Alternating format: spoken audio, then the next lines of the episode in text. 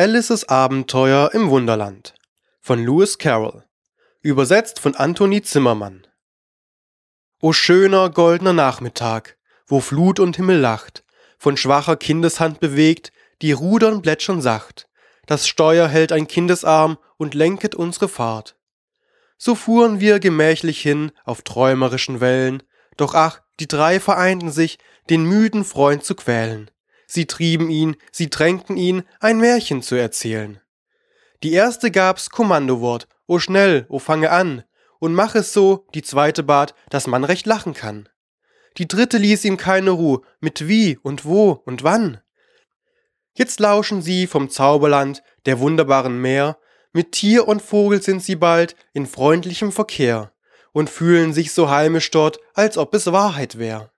Und jedes Mal, wenn Fantasie dem Freunde ganz versiegt, das Übrige ein andermal. Oh nein, sie leihen's nicht, es ist doch schon ein andermal, so rufen sie vergnügt. So ward vom schönen Wunderland das Märchen ausgedacht, so langsam Stück für Stück erzählt, beplaudert und belacht, und froh, als es zu Ende war, der Weg nach Haus gemacht. Alice, o nimm es freundlich an, leg es mit güt'ger Hand zum Strauße, den Erinnerung aus Kindesträumen Band, gleich welken Blüten mitgebracht aus liebem fernen Land.